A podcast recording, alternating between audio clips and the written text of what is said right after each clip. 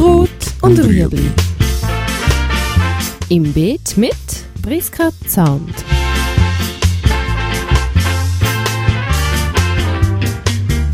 Fragen rund ums urbane Gärtnern auf Balkonien. Heute der Hopfen.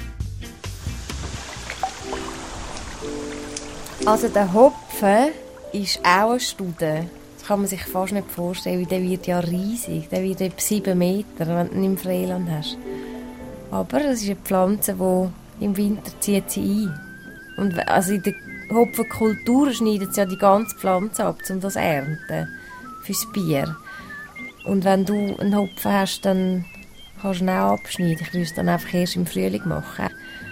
Aber der Hopf ist eine lässige Pflanze, ist eben unglaublich wüchsig, weil er macht ja das alles in einem Jahr. Also der wächst die sieben Meter im Freiland, wächst er in einem Jahr und nachher wird er geerntet und nächstes Jahr macht er das wieder.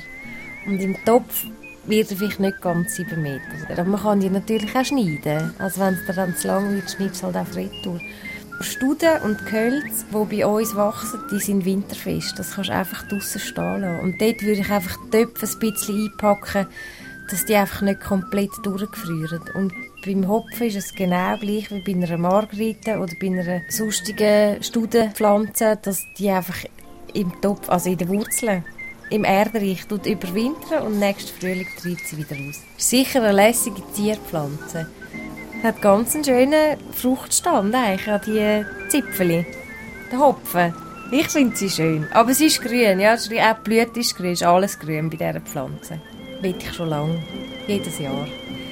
Der heißt Humulus lupulus. Super, ja. Das war Rot und Rüebli. Haben Sie eine Frage? Schreiben Sie uns auf beet.stadtfilter.ch.